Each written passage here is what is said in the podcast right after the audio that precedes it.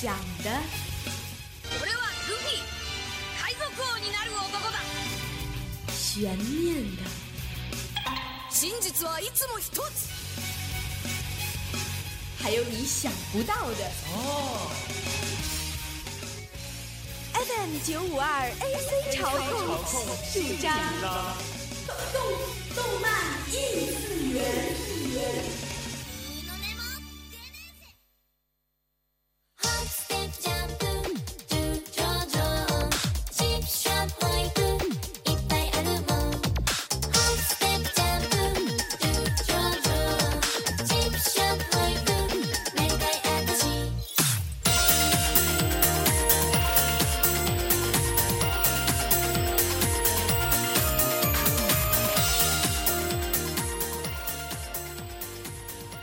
欢迎大家继续锁定 FM 九五二浙江师范大学校园之声，这里是每周五晚与大家不见不散的慢动作。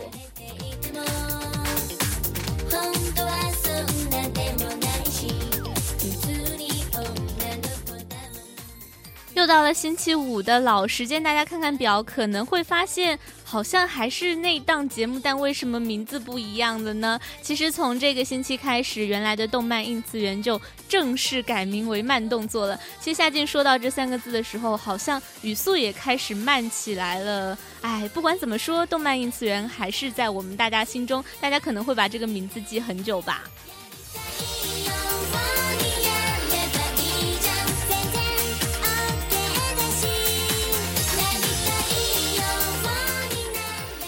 话说回来，新生的军训也已经开始了，快一个星期的时间，真的是学弟学妹们安好便是雨天。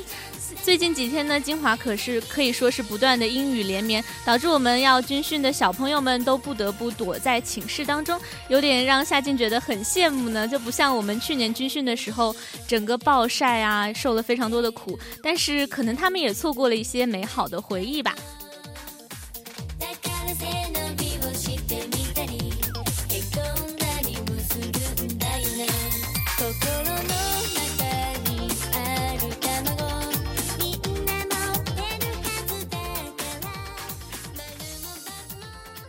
本来今天的动漫应次元应该是我们的主播沈哲给大家带来的，但是由于他今天有专业课，实在是没有时间，所以非常不好意思又让大家听到夏静的声音了。也是希望下一次能够期待一下有其他的新的声音加入。说起来，从明天开始，我们电台正式开始招新了。嗯，也是很期待会有很多其他的不一样的新声音的加入，也希望以后的动漫能够依然有人热爱吧。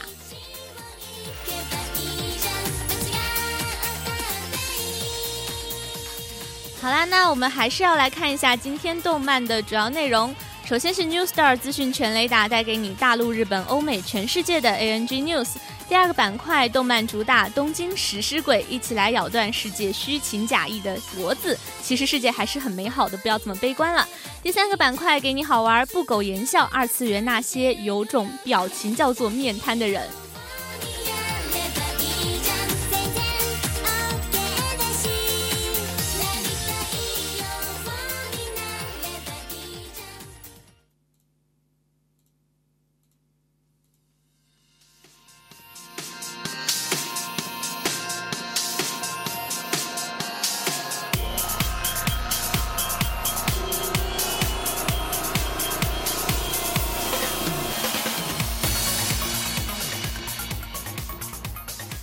首先是我们的资讯 New Star。兄弟战争 OVA 第二卷为情人节主题，大型跨媒体女性向企划《兄弟战争》的 TV 动画版，二零一三年夏季播出后，宣布了将在二零一四年至二零一五年期间制作全两卷 OVA 的消息。OVA 第一卷 OVA 兄弟战争第一卷圣夜蓝光碟和 DVD 将于二零一四年的十二月十九号发售。现在第二卷的详细情报以及 OP 曲的发售情报终于曝光了，让我们来了解一下吧。它讲到的是情人节即将到来之际，放学回家的惠麻的手上拿着一个包装的非常漂亮的小盒子，这一定是要送给谁的巧克力吧？想到这里，几兄弟全都有一些心神不宁。没想到迷却对兄弟们宣布：“我要反过来送女生巧克力。”这段故事随后会有怎样的发展呢？哈哈，夏静就不能在这里剧透啦。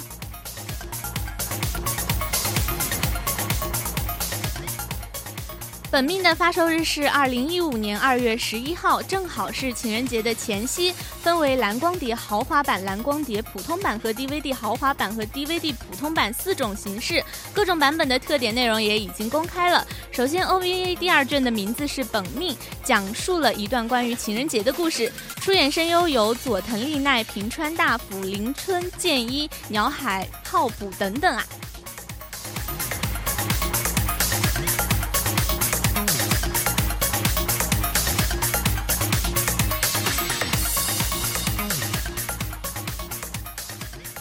传说星座《情热传说》特别动画十二月播出，在九月二十一号的东京游戏展上，万代南宫梦发表了关于传说系列星座《情热传说》的新消息，其中一个就是本作的特别动画《情热传说：导师的黎明》的具体播出时间。《情热传说：导师的黎明》的首播时间是十二月三十号晚上九点，在 Tokyo MX。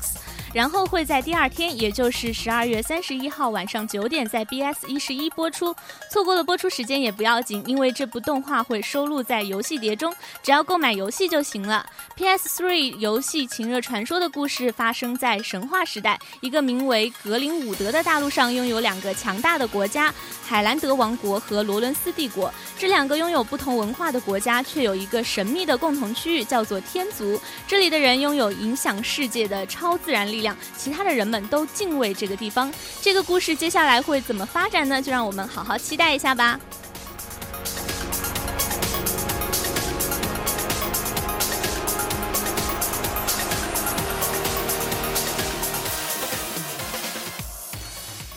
第三条资讯讲到的就是大家非常熟悉的《蜡笔小新》，《蜡笔小新》新剧场版明年五月上映。说起来，蜡笔小新的最新剧场版将于二零一五年的日本黄金周期间，也就是五月初在日本上映。这个消息在上周五，也就是九月十九号，蜡笔小新 TV 动画最新一集中公布。从“再见日本”这句宣传语和小新的装扮来看，这次的舞台似乎将从大家熟悉的日本转移到仙人掌之国墨西哥去。期待本作可以尽快公布更多详细情况啦！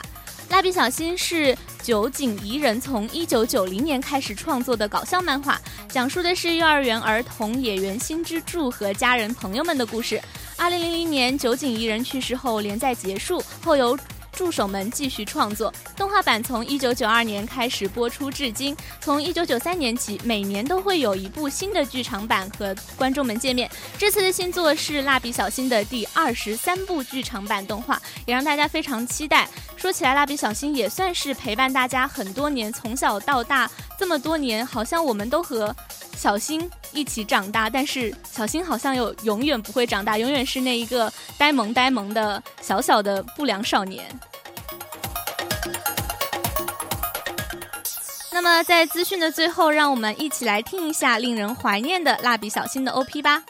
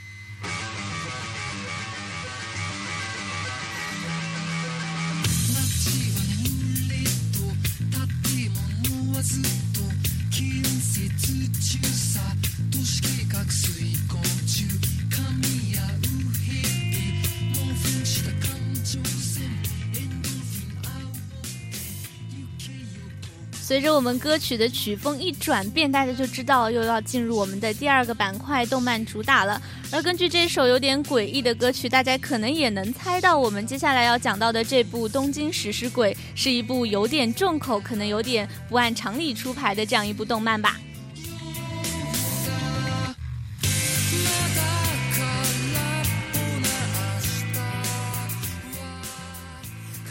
要说到这部动漫，其实是在刚刚开学的时候，沈哲就和我们的小编二幺约好了这篇稿子，也是千盼万盼想盼着来做，结果到最后，由于他自己时间的原因，还。还是把这篇稿子落到了我的手里，说起来有点小小的激动呢。因为一开始夏静也非常期待能够来做这一部《东京食尸鬼》的片子，在七月新番当中难能可贵的热血番，应该就属于这一部《东京食尸鬼》了。夏静也是从第一话开始便入坑了。二幺本来还想着说这么黑暗系的动漫，还是一个人在被窝里慢慢欣赏，白天不懂夜的黑。说起来，我一直觉得这句话好像太文艺了，应该没有人能懂他的寂寞。没有想到这么火爆，能够让这么多人爱上这部动漫，原因到底在哪里呢？之后我们来慢慢揭晓吧。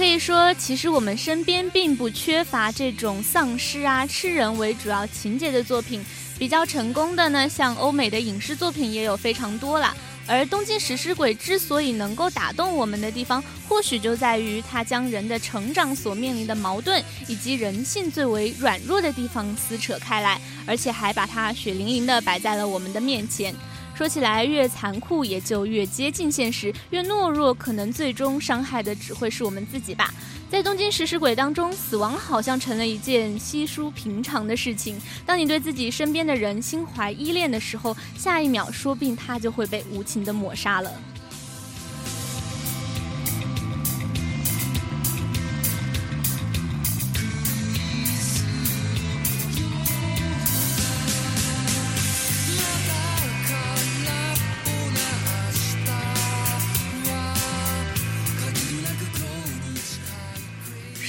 么多文艺的东西，可能没有看过的同学到现在还是一头雾水。那么，还是先让我们来讲讲这部动漫的主要剧情吧。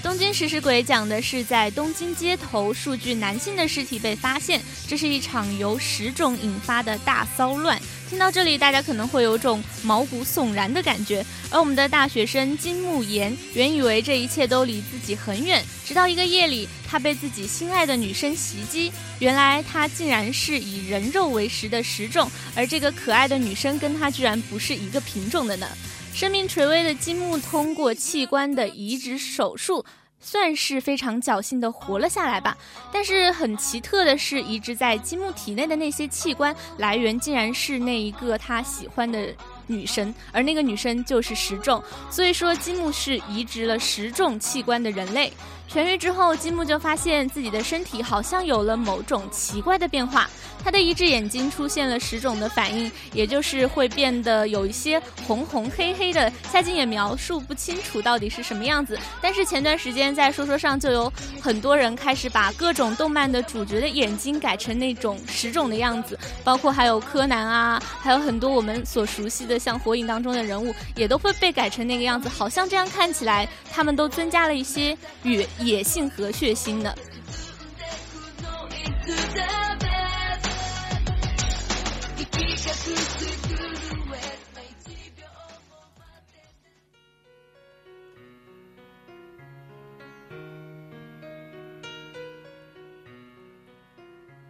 那我们现在回过头来继续说我们的男主角金木。金木在痊愈之后，发现他再也无法进食正常人的食物了。让他感到可怕的是，他开始觉得人类才能够满足自己食欲，吃或者不吃成为了金木内心一个非常巨大的矛盾。他必须在或明或暗的两个世界间徘徊挣扎。可是越徘徊，就越会发现一切都是那样的界限分明。像金木当时非常心里做出了一些非常纠结的行为，比如说他原来最喜欢吃的一些食物。摆在他面前的时候，他居然会觉得吃起来让人觉得很难接受，感觉是吃着一些难以下咽的一些东西，比如说蜡烛啊，或者一些嗯发臭的肉之类的。但是对他来说，真正能够引起他食欲的，却是他身边应该说是原来最为亲爱的那些同伴，也就是人类了。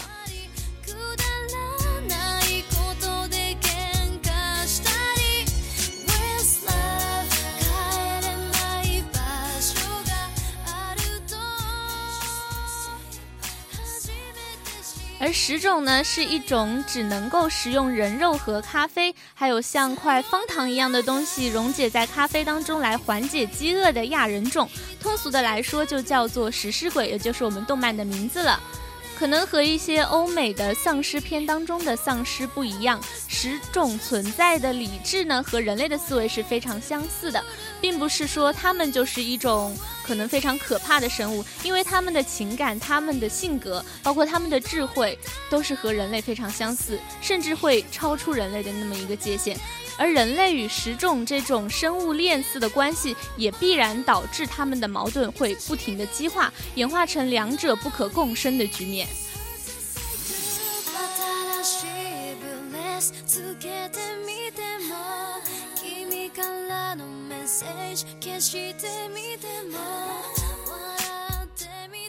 当然啦，也有渴望与人类和平相处的十种，他们自发的聚集在了一起，以死者的身体作为主要的食物来源。而从动漫本身来看呢，似乎追追求人类和十种能够平等相理解的这样世界观，好像本身就挺蠢的。食欲所控制，要他们依存人类来维生，因为存在形式类似。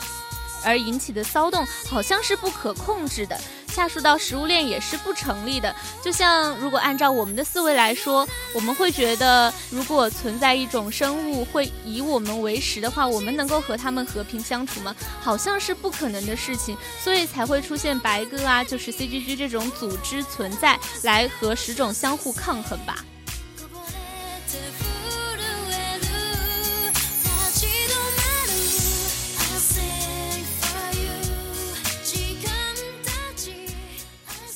但是说起来，如果局面就这样一成不变的话，好像这部动漫也没有什么拍的必要了。而我们的男主角似乎也可有可无了。那这个不成可能、不可能、不成立的这样的一个任务，似乎就要落到我们主人公的身上了。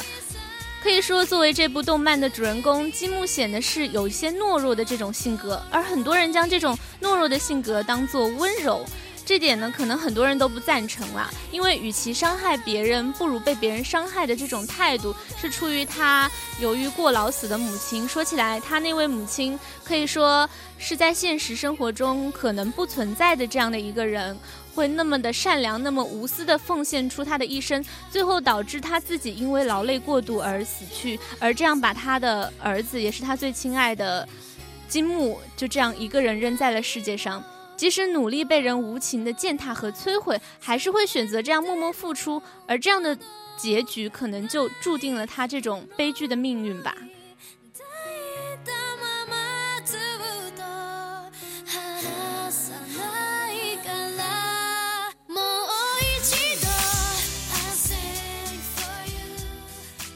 但是我们的男主角金木呢，好像又从他的母亲那里学到了这一个特质，继续贯彻着与其伤害别人，不如被别人伤害的这种信念生活着。他明明讨厌母亲那种性格，但是却还是像他一样的活着，好像就是为了延续母亲还活着，还在他身边的感觉。他不展示自己的负面情绪给别人看，除了那些正常人的恐慌啊、开怀大笑啊，就更没有别的了。好像他有一些情感。和普通人根本不一样，就像他对于那些石种的恐惧，包括从后面慢慢演变出对于石种的一些理解，可能对于我们来说也是有些难以想象的吧。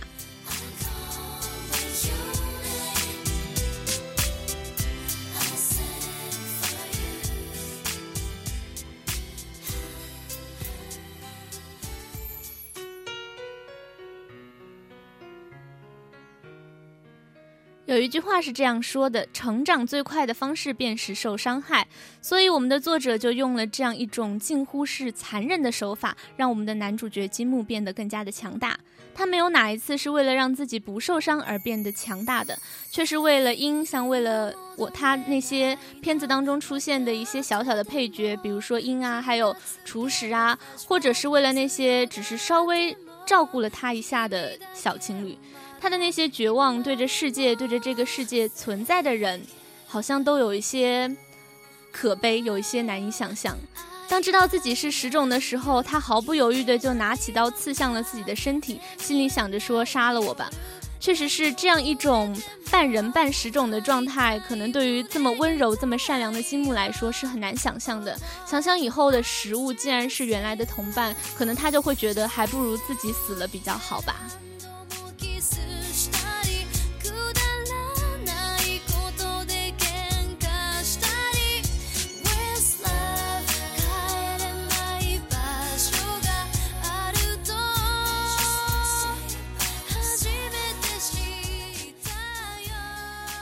金木好像是一个很害怕给别人惹麻烦的人，他还有说到，光是吃亏也没有关系，温柔的人光是这样就很幸福了。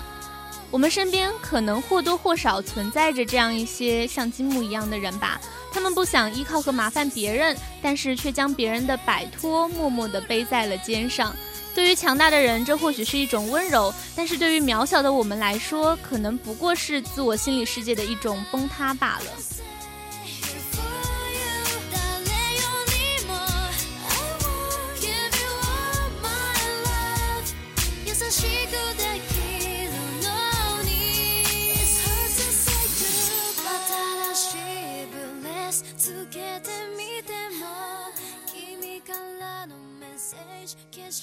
金木不可能永远温柔，而我们的男主角也最终黑化了。这也恰恰说明了这一点。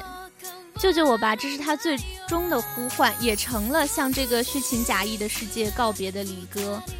说到这里，好像有一点小小的悲哀呢，因为原来那么温柔、那么善良的人，最终也为了让自己变得强大，而把自己的性格完全的改变，让自己变为那种宁愿伤害别人也要保护自己重要同伴的人。最终来说，还是需要通过伤害别人的方式来获得自己内心的一种平静啊。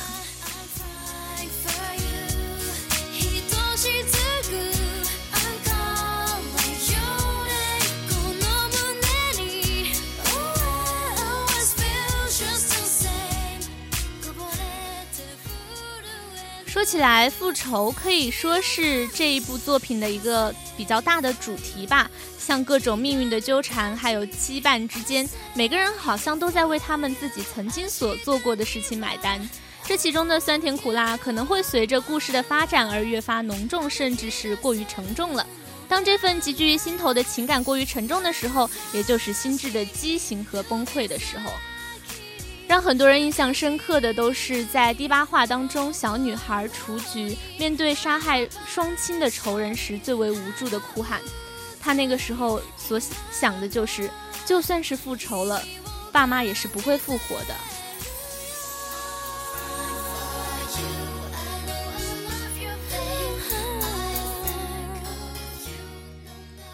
可能小孩子的想法会单纯或者简单善良一点。他善良到几乎懦弱的这种本心，拒绝他去复仇；而面对杀死自己父母的仇敌，他却选择了宽恕这样的一条道路。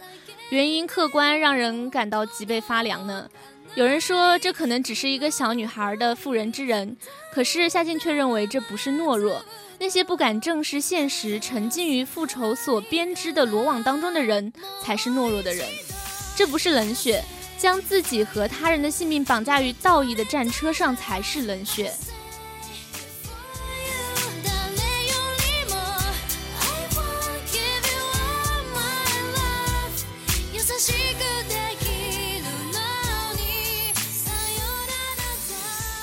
可是，不管我们在这边怎么说，命运的轮回最终还是会扯断各种仇恨的链条的。人类和食尸鬼的矛盾，可能也会在未来的某一天画上一个完美的句号。但是这些作者都没有告诉我们，在上个星期，《东京食尸鬼》的第一季也正式完结了。在第一季的最后，我们的男主角也是成功的变成了白发帅气的腹黑男。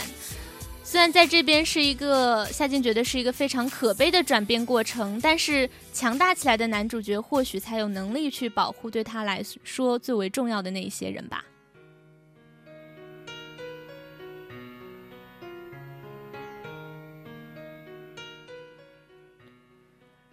不过动画毕竟是有限的，他用仅仅十二集便讲了漫画当中绝大部分的剧情，对于我们来说，好像这个速度有点快了。可能也因此牺牲掉了许多的小小的细节，就像最后在金木得到他内心的升华，或者说他的这种腹黑的转变当中，很多细节就已经被忽略掉了，但在漫画当中却可以很完美的表现出来。所以，如果大家对《东京食尸鬼》这一部动漫有兴趣的话，不如还可以去看看它的漫画版本，那里面可能会有更多意想不到的好的细节。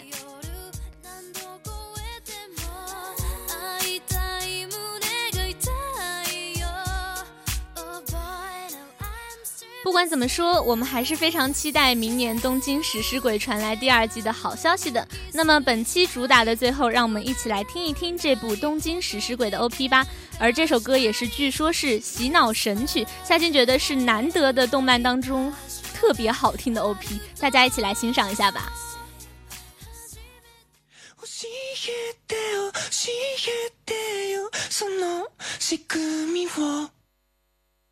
僕の名を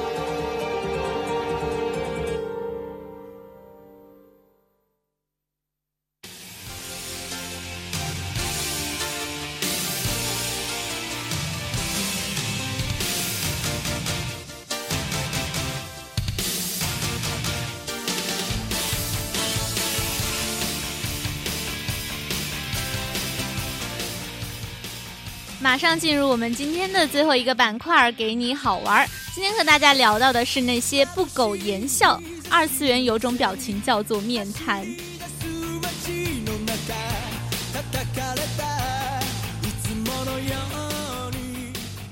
在无奇不有以及分分钟要被毁灭的二次元，要想保持面不改色的表情，作为普通人类来说，可能是很难办到的。因为就算不是以上那么巨大的变故，在现实当中，很多女生只要当你毫不毫无防备的看到从头顶上掉下来一只硕大的小强，都会吓得大惊失色的。但是动漫就是这么神奇的地方，就有那么一些人就是如此的与众不同。即使天已经塌下来了，他们估计也只是抬抬眉毛，毫无反应，一副 Who cares 的神情。而要想在他们的脸上看到最平常的喜怒哀乐，恐怕你要用上一生的时间，一直待在他的身边。因为面瘫往往是天生的，但这或许也能够成为一句不错的向二十二次元面瘫人物告白的心动话语呢。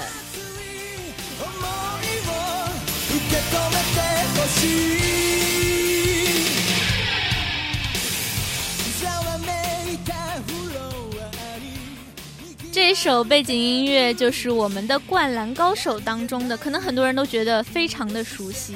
而我们《灌篮高手》当中最为有名的面瘫，也就是我们的算是男二号吧，流川枫了。流川枫的人生简单到只剩下篮球和睡觉两件事情，所以他简单纯粹的就像是阿米巴原虫，其实夏静也不知道这是什么，应该就是一种简单的单细胞生物吧。因此，只要是和篮球无关又没有打扰他睡觉的话，世界末日他都不会放在心上的。而即使触犯到他，他也几乎没有多余的表情。就算是打架，甚至是头破血流，也是一张看不出任何变化的面瘫脸。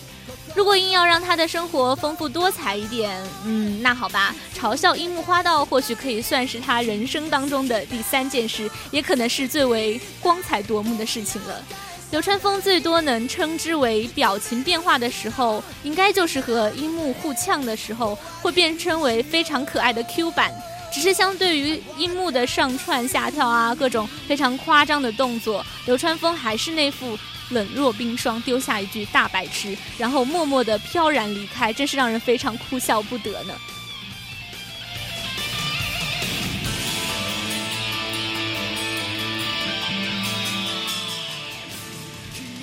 可能是由于我们的男主角樱木花道太过的热血，或者是有一种。嗯，不知道他在想什么的简单头脑的感觉，所以我们的作者才会创造出流川枫这样一个面瘫脸放在他身边吧，这样两个人形成了非常鲜明的对比，好像能够让我们感受到一种别样的欢脱与可爱呢。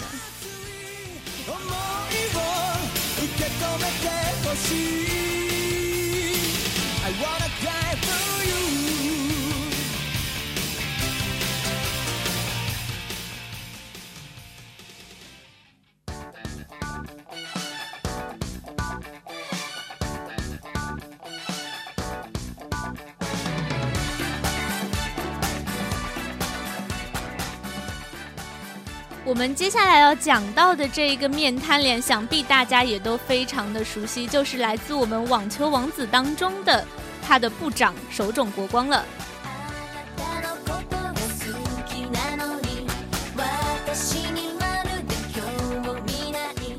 手冢国光可以说是完美无缺的清学帝王，没有死角的 Mr. Perfect。但是也是一个非常悲情式的英雄人物啊！无论是公司都不肯轻易妥协，非常的坚毅认真，甚至有点刻板和不苟言笑的性格，还有他那认准目标、心无旁骛，就这样造就了帝王般的气势，也是赢得了队员们的一致信赖和好评。作为一个对自己和队员都异常严格的青学部长，手冢冰山部长的绰号可以说是当之无愧的。因为完美无缺，所以才需要严于律己嘛。当然，在听到那句“叉叉叉”绕球场跑一百圈的时候，可能谁在心里都会默默的咒骂他吧。但是对付冰山，想要看到那个面瘫的脸上流露出一种不一样的神情，还是有一个腹黑王子能办到的。即使冒着被罚跑圈的危险，也要去调侃他，因为喜欢看到他脸上出现无奈的表情。没错，这句话就是出自于我们网球王子当中的良心帅哥不二周助啦。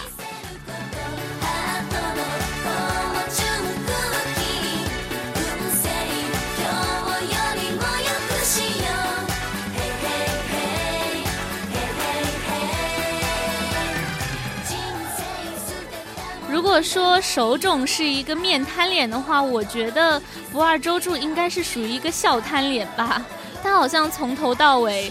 把那张笑脸放下来的时间也不超过半个小时吧。可能对于周助来说，他最大的魅力就在于他的微笑。但是夏静是觉得现实生活当中可能不存在从头到尾都一直这么笑的男孩子吧，不然应该脸会很僵很难受啊。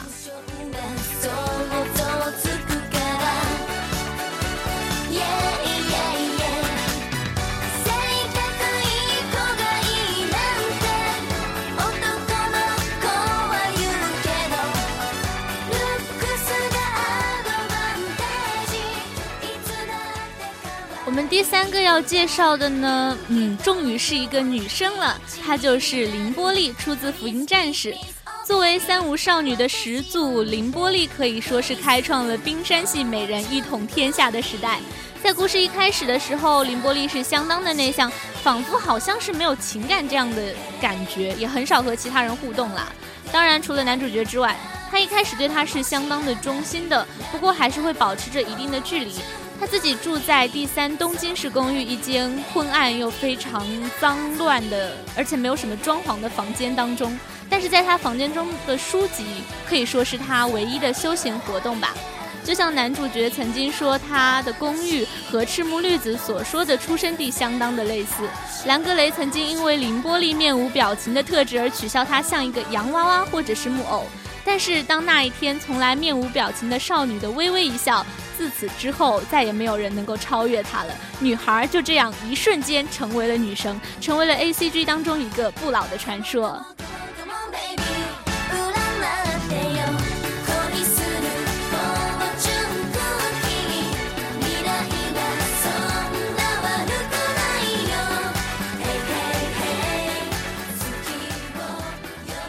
可能在我们的身边也会有这样少这样类似于这样的少女存在吧，但是这种少女可能在平时会给人一种很不近人情，然后又觉得可能很难和大家融为一体的感觉。但是当这种少女软弱的一面一不小心流露出来，或者一不小心被我们发现的话，就会觉得她好像特别的有一种神奇的魅力存在呢。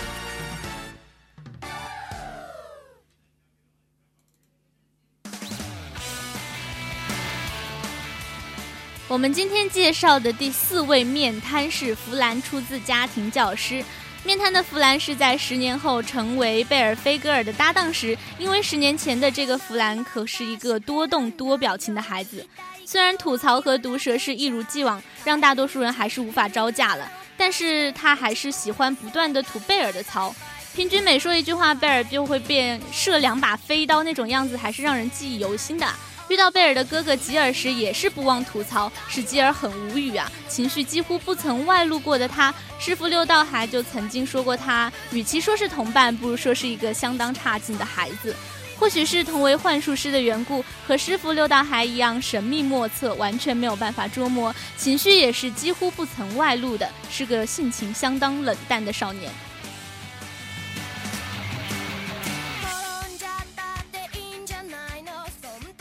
不过，可能这种平时不太和人说话的少年，非常神秘的这种人，到目前为止经历的一直都是一个谜。这种人好像实力都会超出人想象的强呢。虽然未曾正面敌对过，但却是世界上唯三的能够用幻术骗过复仇者的人。因为这样的出场，仅仅是一小段时间就获得了非常高的人气。弗兰可以说是通过他这种冷漠的外表和他超强的实力，得到了非常多人的喜爱。但是在现实生活中，夏静还是觉得，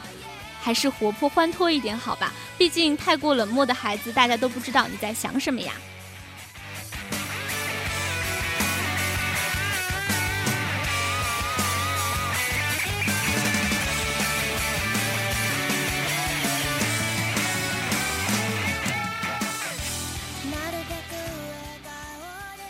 动漫当中的面瘫脸可能会给我们带来很多美好的回忆，但是还是祝愿大家能够在现实生活中成为一个开朗、活泼、好动的好孩子吧。因为面瘫的话，可能很多人来说还是觉得在生活中无法接受的，会有种不近人情的感觉。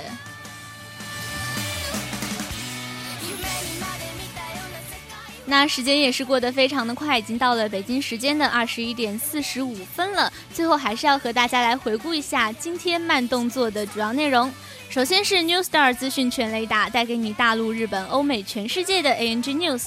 第二个板块动漫主打是这个暑假最为火热的动画片《东京食尸鬼》，一起来咬断世界虚情假意的脖子吧。第三个板块给你好玩不苟言笑，和大家聊到了二次元当中那一些面瘫的孩子们。